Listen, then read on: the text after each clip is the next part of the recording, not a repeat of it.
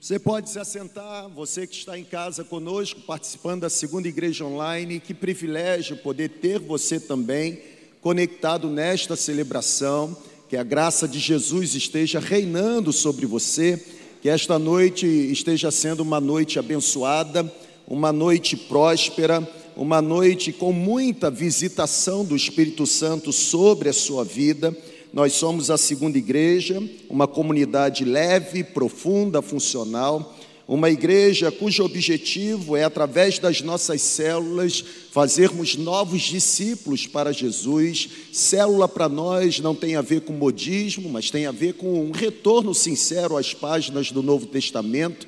Célula para nós, ou células para nós, não significam crescimento numérico, mas tem a ver com saúde espiritual. Nós não crescemos porque temos células, nós crescemos porque nos tornamos, a partir das células, uma comunidade profundamente saudável. Células para nós não significam metodologia operacional, estrutura funcional. Células significam sim cumprir com eficiência e eficácia a grande comissão de fazermos novos discípulos para Jesus e é um privilégio podermos neste tempo viver tantas coisas abençoadas que Deus tem nos dado. Amanhã, dia 4 de dezembro, nós estaremos aqui reunidos para juntos ah, participarmos de um momento de gratidão. Que momento de gratidão é esse? Simples, nós chamamos de prestação de contas, ou seja, tudo que temos realizado ao longo dos meses, amanhã nós iremos compartilhar com a nossa comunidade a fim de que todo mundo esteja no mesmo canal, no mesmo volume, no mesmo nível, sabendo exatamente o que Deus tem realizado entre nós. Ah, nós vamos começar a prestação de conta às 8 horas da noite. Óbvio que não será transmitida, até porque ah, diz respeito a membros da segunda igreja. Você que é membro da segunda igreja, você será muito bem-vindo caso esteja conosco amanhã aqui neste auditório. Nós vamos falar um pouco sobre o que Deus nos deu o privilégio de realizar ao longo desse período de pandemia, ajudando pessoas. Nós vamos receber mais de 350 pessoas como sendo novos membros da nossa comunidade de fé. Irmão, dá um glória a Deus aí, não é verdade? Mais de 350 pessoas, são quase 100 pessoas que serão batizadas no próximo dia 12 de dezembro, incluindo adultos e também ah, os juniores. Olha que tempo abençoado. Eu não sei se você consegue lidar bem com isso mas ah, estima-se, e essa estatística é apresentada pelo Ministério de Igreja em Células, estima-se que apenas 5% das igrejas no Brasil tem uma membresia superior a 350 membros. Ou seja, nós estamos recebendo ah, como novos membros, em 10 meses apenas, mais do que 5% apenas das igrejas possuem como membresia no Brasil. Isso só pode ser obra das mãos de Deus, não tem a ver com carisma humano, não tem a ver com nome humano, não tem a ver com personalidade humana, não tem a ver com estrutura da igreja, isso tem a ver com mover do Espírito Santo entre nós. Então eu sugiro que você, membro da segunda igreja, esteja conosco. Quando eu falo assim, membro da segunda igreja, é óbvio, né, irmão? Porque se o assunto é prestação de conta, diz respeito a quem é membro da segunda igreja. Então será muito bom tê-lo conosco amanhã a partir das 20 horas. Pegue a sua Bíblia, por favor. Eu quero ler o texto de Mateus, capítulo 28, e vou ler dois versículos, versículos 19 e 20. Ah, e eu quero pensar com você sobre cumprindo a nossa missão, tá bom?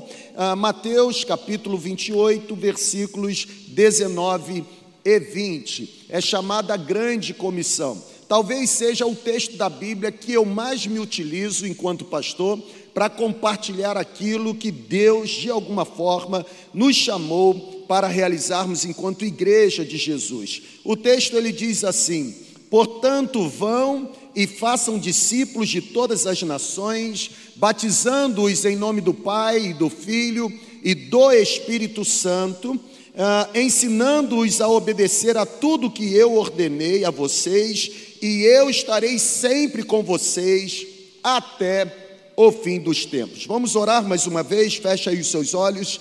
Pai, nós imploramos que nessa noite, por meio da iluminação do teu espírito, sejamos capazes capazes de recebermos a revelação que o Senhor tem para nos entregar.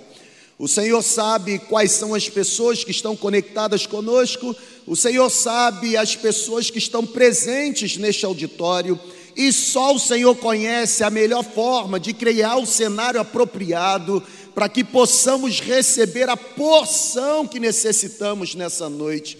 Abençoe cada pastor nosso, abençoe cada líder de célula, abençoe cada supervisor de setor de célula que está sendo preparado, treinado, capacitado.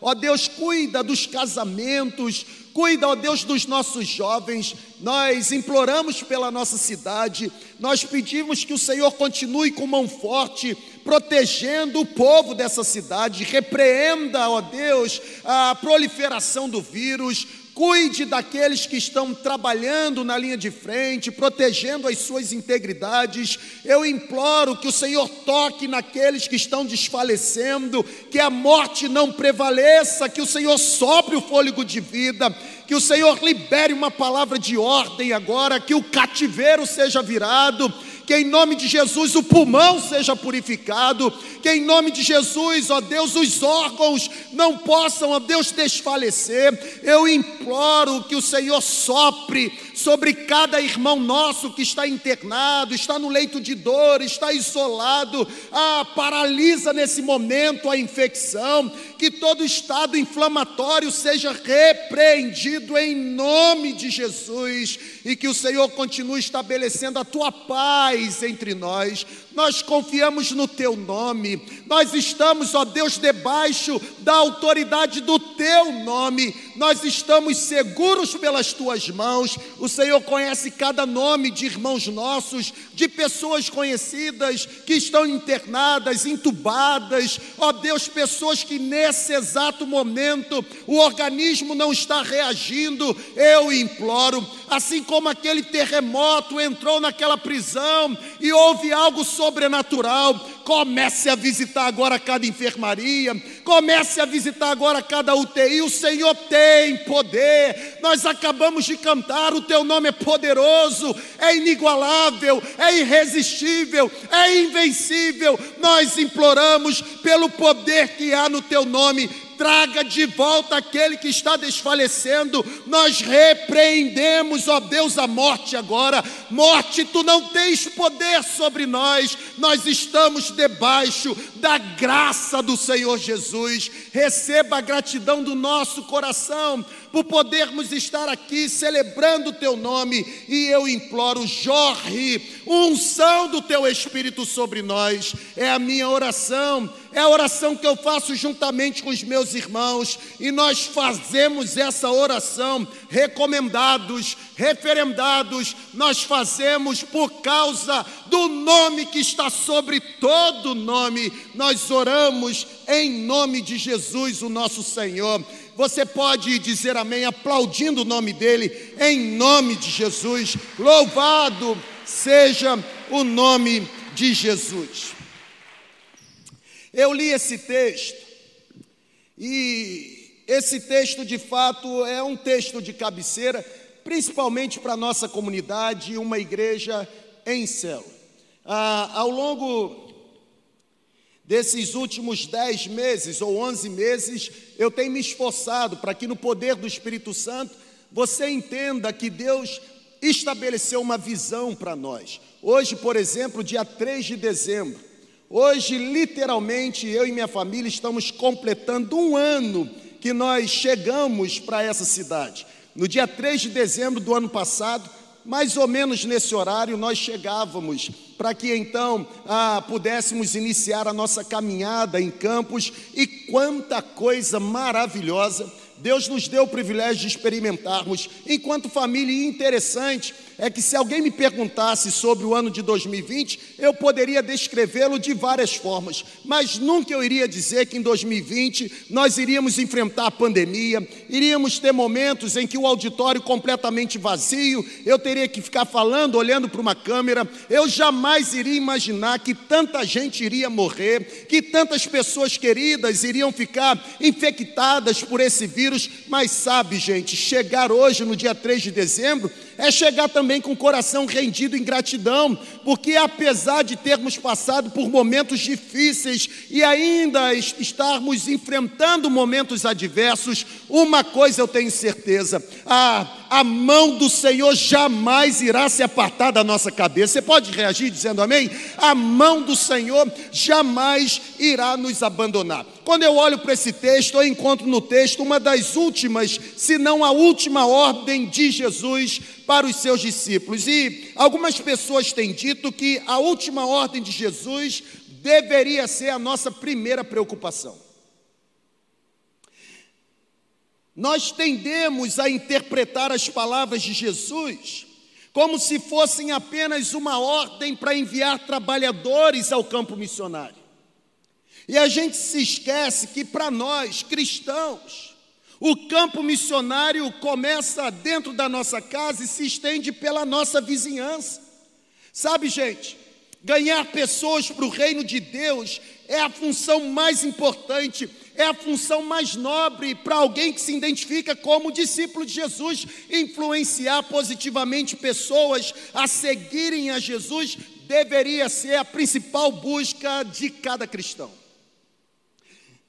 É bem verdade que todo discípulo de Jesus carrega consigo fardos pesados.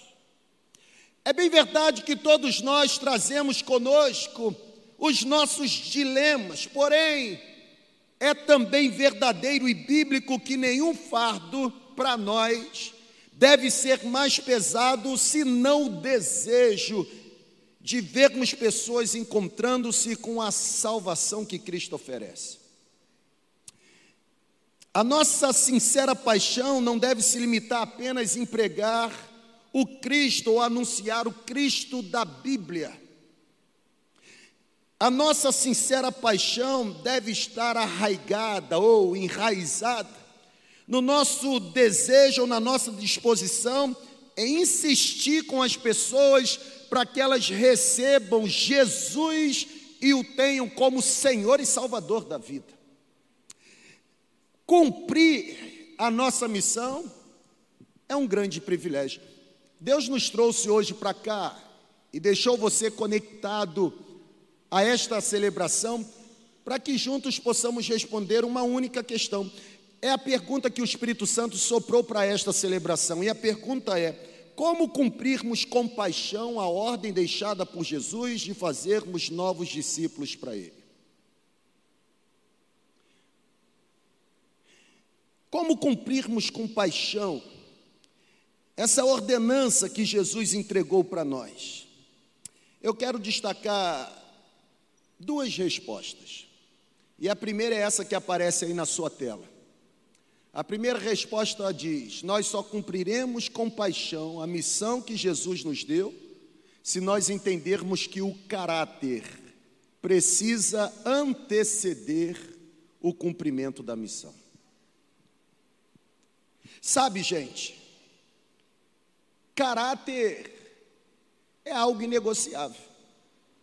O problema é que a gente confunde caráter com reputação.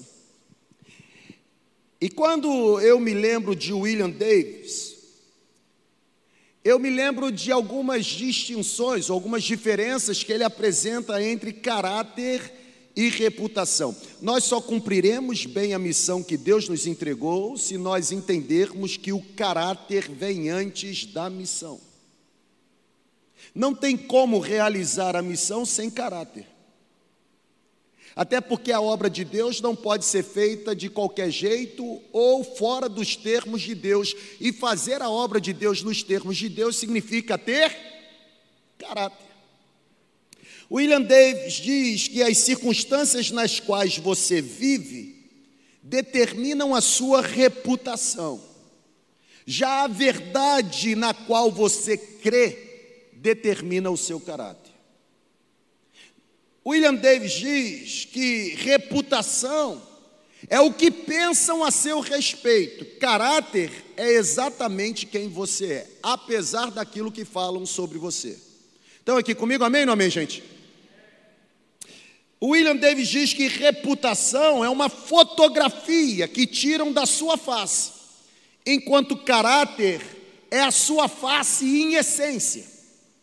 Para ele, reputação faz de você uma pessoa rica ou uma pessoa pobre. Já o caráter faz de você uma pessoa feliz ou uma pessoa infeliz. William Davis diz que reputação é aquilo que os homens dizem a seu respeito no dia do funeral do seu corpo. Enquanto caráter é exatamente o que os anjos do Senhor falam sobre você nesse exato momento diante do trono do Senhor.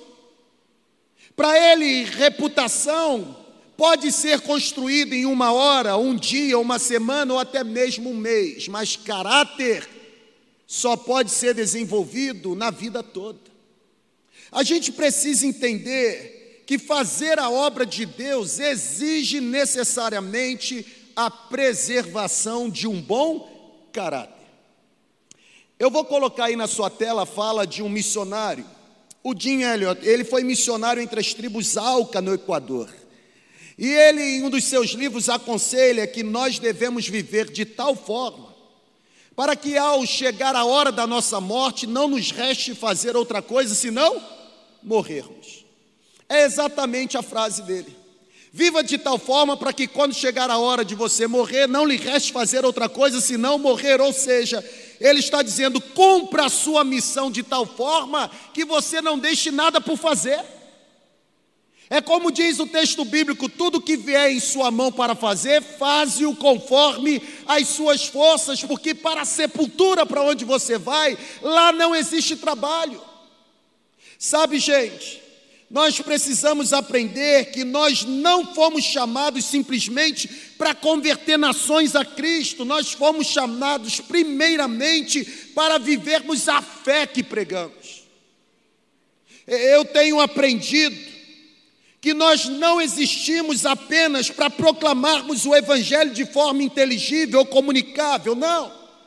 Nós existimos, nós fomos chamados, nós fomos vocacionados para falarmos, vivermos, agirmos e reagirmos em acordo com o caráter de Jesus. Eu tenho aprendido que o nosso desafio não está na produção, está na devoção, ou seja, o nosso desafio não diz respeito apenas à missão, mas o nosso desafio diz respeito a vivermos integralmente a vida que Deus nos dá. É um chamado para sermos e não para fazermos. Eu tenho aprendido que o nosso chamado não apenas é para sermos seguidores de Jesus por fora, mas nos tornarmos principalmente discípulos de Jesus por dentro. Até porque sermos seguidores de Jesus por fora é muito superficial. Nós precisamos manifestar que somos discípulos de Jesus, mesmo longe dos grandes holofotes, mesmo quando não há multidão ao nosso redor.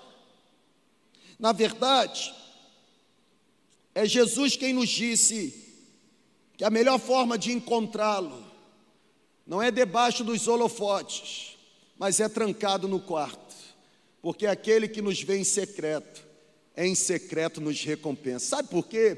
Porque ele não está impressionado por aquilo que a gente aparenta ser, porque ele sabe quem a gente verdadeiramente é não tem a ver com a reputação, tem a ver com o caráter. O conhecimento dele a meu respeito não está baseado naquilo que ele ouve as pessoas falarem ao meu respeito. Ele até ouve as pessoas falarem ao meu respeito, mas ele me conhece não por causa daquilo que ele ouve sobre mim, ele me conhece porque ele me formou. A Bíblia diz que antes mesmo que eu fosse gerado no ventre da minha mãe, ele já me conhecia. Não se cumpre missão sem antes conservação de caráter. O problema é que, infelizmente, o ser humano julga a igreja por valores externos. O problema é que o ser humano julga a igreja por valores visíveis, contábeis, ou seja, As pessoas julgam a igreja pela beleza do seu prédio, por quantos membros essa igreja tem, por quantas pessoas estão conectadas em suas redes sociais, se existe uma estrutura administrativa boa. As pessoas julgam a igreja pelo tipo de celebração que essa igreja realiza. As pessoas julgam a igreja pela forma como o ministério de louvor canta. As, as pessoas julgam a igreja pelo pastor da igreja, se é um bom pregador, se não é. Ou seja, vários fatores são utilizados, irmão isso tudo é reputação. A grande verdade é que os critérios de Jesus em relação à igreja são muito diferentes. Os critérios de Jesus giram em torno do caráter. Estão compreendendo? Amém ou não amém? Ou seja, os critérios de Jesus estão relacionados a valores eternos e não externos. Os critérios de Jesus estão relacionados a valores íntimos, invisíveis. Em nenhum momento da história a Bíblia diz que Cristo foi e ele nunca será visto julgando a igreja pela estrutura que possui. A avaliação de Jesus refere-se como a igreja trata o pecado que a assedia constantemente. A avaliação de Jesus refere-se como a igreja se comporta mediante as provações da vida. A avaliação de Jesus está relacionada na forma como a igreja vive e anuncia o evangelho que crê. Não tem a ver com algo externo, tem a ver com algo eterno. O critério usado por Jesus para julgar a sua igreja é muito mais particular do que público. Sabe, gente, o critério utilizado por Jesus para julgar a igreja é muito mais íntimo do que externo. Uma das grandes virtudes que nós temos enquanto segunda igreja, é óbvio, é a nossa seriedade com uma teologia equilibrada. Nós não somos adeptos dos extremos. Isso é legal. Na verdade, na minha opinião, isso é muito legal. Somos uma comunidade com uma teologia muito equilibrada. Só que eu preciso lembrar vocês de um ponto. E o ponto é que nós temos o constante desafio que vai muito além de uma teologia coerente.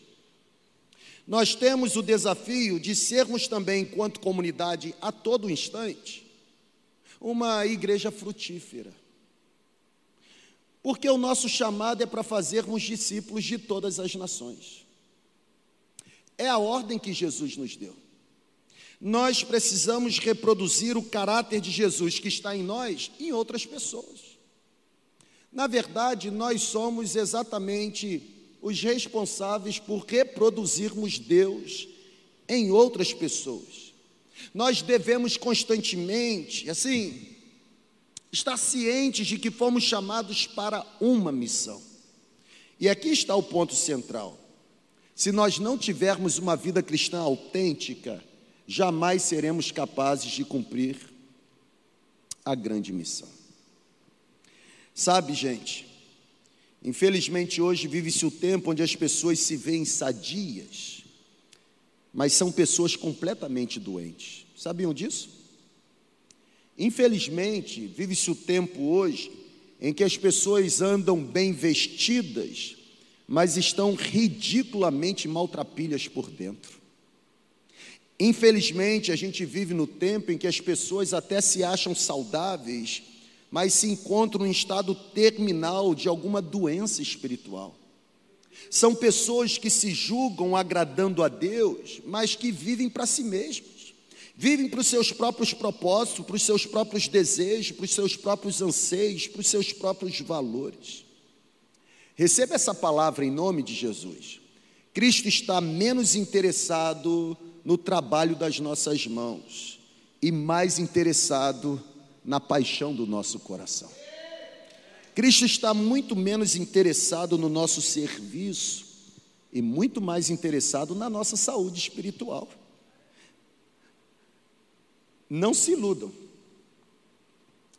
Assim como sorrisos são capazes de mascarar a dor da alma, assim também existem celebrações que são capazes de esconder pecados e imoralidades. Deus não se impressiona pela forma como produzimos celebração. Os olhos do Senhor estão voltados pela condição do nosso coração.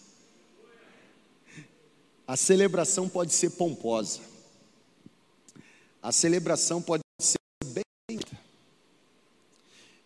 mas a promessa da manifestação do Espírito Santo não tem a ver com habilidade musical ou performance de oratória. A promessa da visitação, da presença derramada e manifesta do Espírito Santo não está relacionada a algo externo que trazemos conosco para a celebração. Está relacionado à condição do nosso coração. Jesus conhece o secreto da nossa vida. Jesus conhece. Ele certamente não se impressiona pelas construções que temos. Ele certamente não se impressiona pelas realizações aplaudidas que realizamos. Ele não se impressiona pelas teses que defendemos. Ele não se impressiona pelos títulos que temos. Ele não se impressiona pelos troféus que levantamos. O carpinteiro de Nazaré olha direto para o nosso coração. Ele vasculha a nossa alma. E é exatamente neste ponto que ele sabe se somos provados, provados ou reprovados. Sabe? É nesse ponto que ele sabe se estamos prontos para cumprirmos a missão por causa do caráter ou se estamos tentando ludibriar ou impressionar com base na reputação. Você não é quem você pensa que é, como você também nunca será quem os outros dizem que você é. Você sempre será quem Deus determinou que você se torne.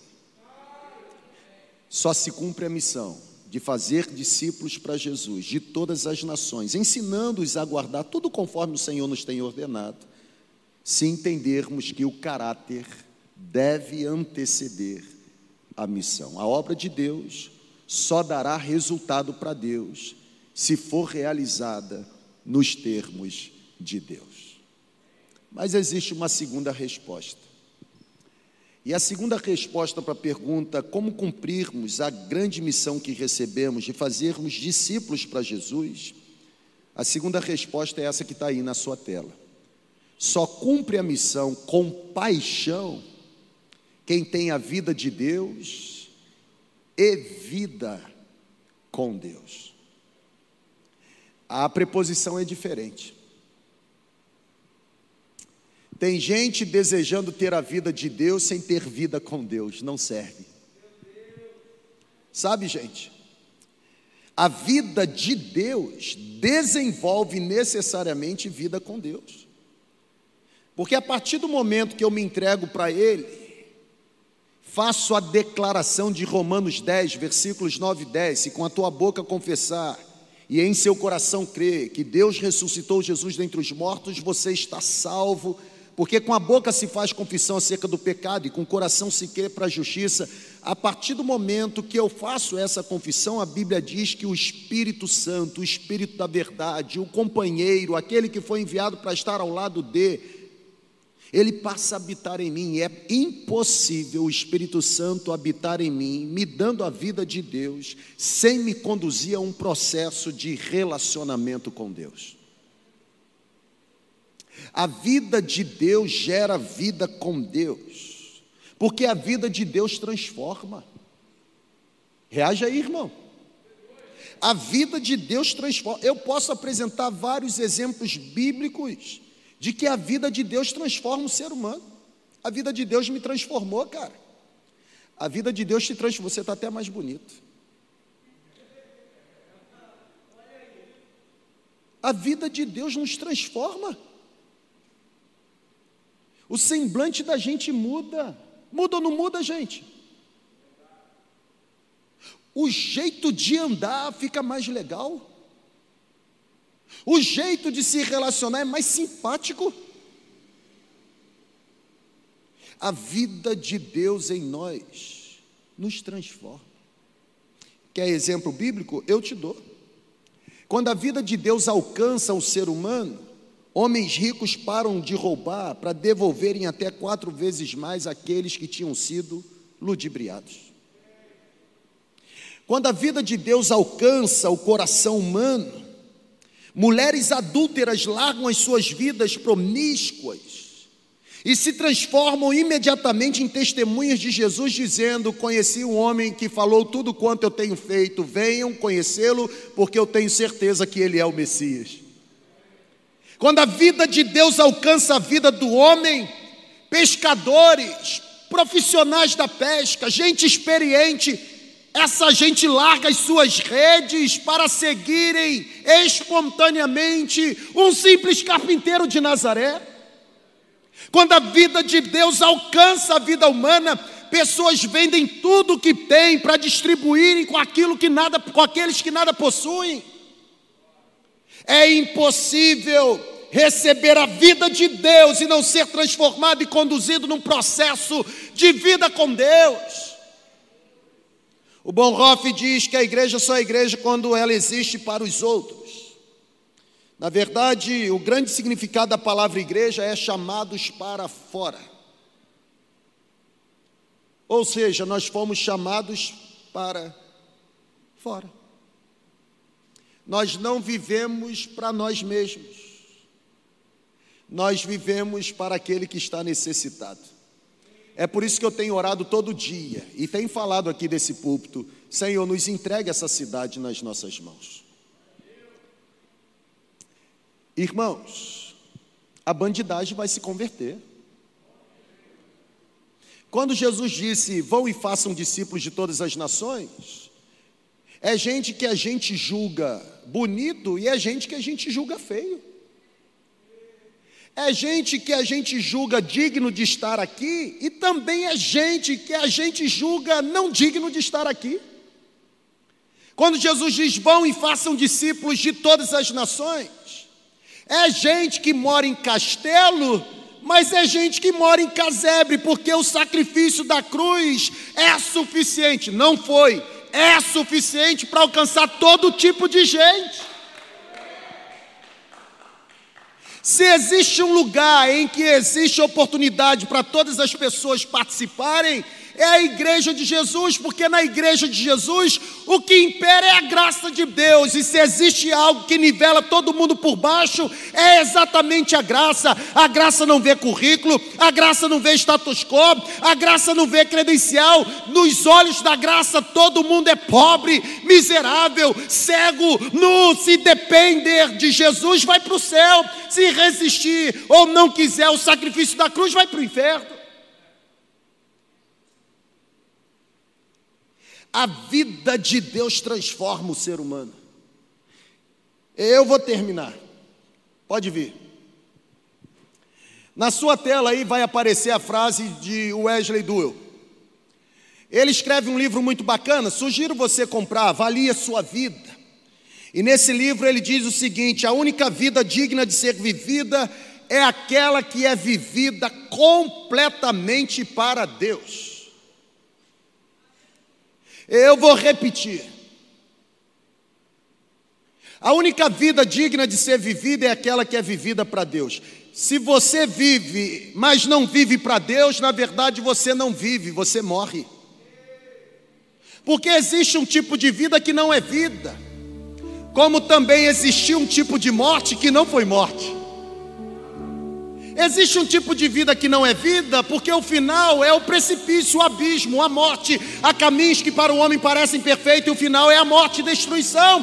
Mas existiu uma morte que na verdade não foi morte, foi a entrada para a verdadeira vida, porque a Bíblia diz que ele morreu, mas ele não permaneceu morto, e através da ressurreição dele a morte foi vencida. Eu tenho dito que a verdadeira vida que nós vamos viver não é a que estamos vivendo agora, porque essa, o de agora, vai acabar com a morte. A verdadeira vida que nós vamos viver é a que viveremos após a morte. Por quê? Porque uma vez ressurretos na promessa de Cristo, a morte nunca mais irá tragar a nossa existência.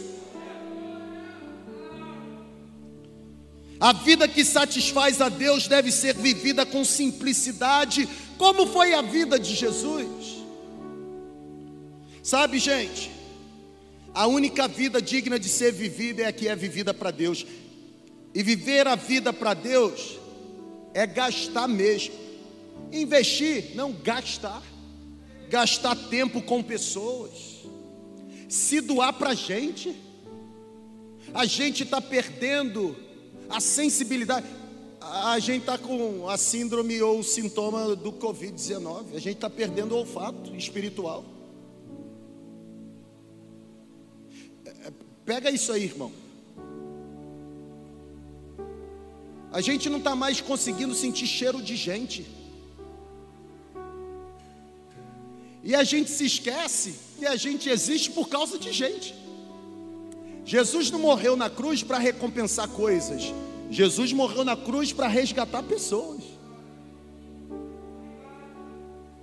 E Jesus não morreu na cruz para resgatar gente corada, família nota 10.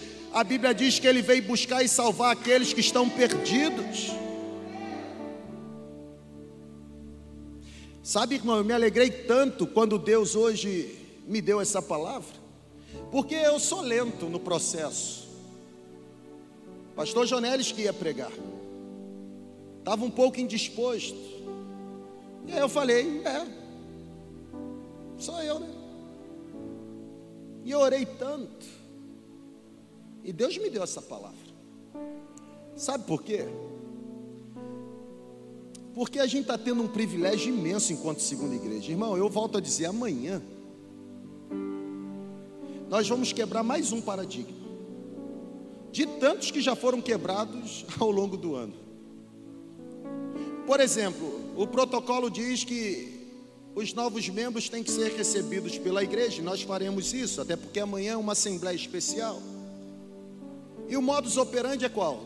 Bota aqui na frente, todo mundo, como é que eu vou colocar quase 400 pessoas aqui à frente? Como que eu vou ler o nome, um por um, de quase 400 pessoas? Esse telão amanhã vai estar aqui como se fosse um mosaico, sabe? Cheio de nome. Sabe por quê? Porque Deus está colocando a mão sobre nós. Deus está colocando a mão sobre nós porque Deus está se alegrando da nossa comunidade. Deus está colocando a mão sobre nós porque nós entendemos que célula não é um laboratório de manutenção de peças. Célula é uma maternidade para o nascimento de novos discípulos. Deus está colocando a mão sobre nós porque nós desejamos, antes de fazer a missão, preservar o caráter. Deus está colocando a mão sobre nós porque nós decidimos ter coerência entre discurso e prática. Deus está colocando a mão sobre nós porque nos rendemos, permanecemos de joelho com a cara no chão, implorando que Deus não nos permita ser quem nós gostaríamos de ser e nos torne escravos da vontade dele, para que continuamos, continuemos sendo exatamente quem a mão dele está nos projetando para ser. A única vida digna de ser vivida é aquela que é vivida para Deus. E viver a vida para Deus é discipular quem está próximo. Discipulado, irmão, não é estudo indutivo do Evangelho de João, não. Estudo indutivo do Evangelho de João é estudo bíblico. Discipulado não é transmissão de informação, discipulado é transfusão de vida. Discipulado não é ensinar a Bíblia propriamente dito. Discipulado é você, enquanto mendigo, repartir o bocado de pão que você tem com outro mendigo. Discipulado é você pegar o tronco de uma árvore e, através de um trabalho artesanal, transformar, por exemplo, num móvel de madeira. Não tem como viver a vida de Deus e com Deus sem se doar para o próximo, sem tirar tempo para orar, sem falar incansavelmente acerca do nosso Pai. Nós estamos chegando no final do ano, na verdade já chegamos. Hoje é 3 de dezembro. Daqui a três semanas estaremos envolvidos no musical de Natal. Na outra semana, semana da virada. Dia 31 estaremos aqui. E assim, eu quero adiantar para você. Nossos pastores da adoração aí, Mirim, Emildo, eles estão preparando uma celebração, irmão, assim, no top das galáxias. Mas não será performance na celebração, será a rendição do nosso coração. Nós não podemos perder a noção do que fomos chamados para fazer. Só existe uma ordem para nós enquanto segunda igreja. E a ordem é: vão e façam discípulos. Eu vou repetir. E eu espero que você possa reagir. Só existe uma ordem. E a ordem é: vão e façam discípulos. Não existe outra ordem. Não temos outro chamado. O nosso chamado é para reproduzirmos o caráter de Jesus. Só cumpre a missão quem entende que o caráter antecede a própria missão. E só cumpre a missão com paixão quem tem a vida de Deus e a vida com Deus. A minha oração sincera é que no próximo ano, a exemplo do que vai acontecer amanhã, no próximo ano, os nomes que estarão na tela de pessoas conectadas à nossa comunidade, seja do seu marido, da sua esposa, do seu filho, da sua filha, do seu vizinho, do seu chefe, do seu empregado, do seu familiar, do seu conhecido. Lembre-se, o nosso campo missionário começa onde nós estamos, é Jerusalém é Judéia, Samaria, confins da terra. Mas não se esqueça que também é Jerusalém. Eu estou pedindo muito a Deus e eu vou profetizar isso aqui no dia 31 de dezembro. Eu estou pedindo a Deus que no próximo ano a nossa casa, os nossos familiares, sejam os primeiros a serem alcançados pela rede da salvação. Como dizia meu pastor, Deus não dá ventre santos para colocarem no mundo filhos para povoarem o inferno. O inferno foi criado para o diabo e os demônios. Está na Bíblia. O inferno não foi criado para o homem. Para o homem, Jesus disse: Vou preparar-vos lugar, e se eu for, voltarei, porque eu quero que onde eu e o Pai estivermos, vocês estejam conosco. Se nós cuidarmos do caráter, Ele se encarregará de trazer os resultados da missão, porque não existe ninguém mais interessado na obra de Deus senão o próprio Deus. Vamos ficar em pé. Deus falou com você, se falou, aplauda o nome dEle.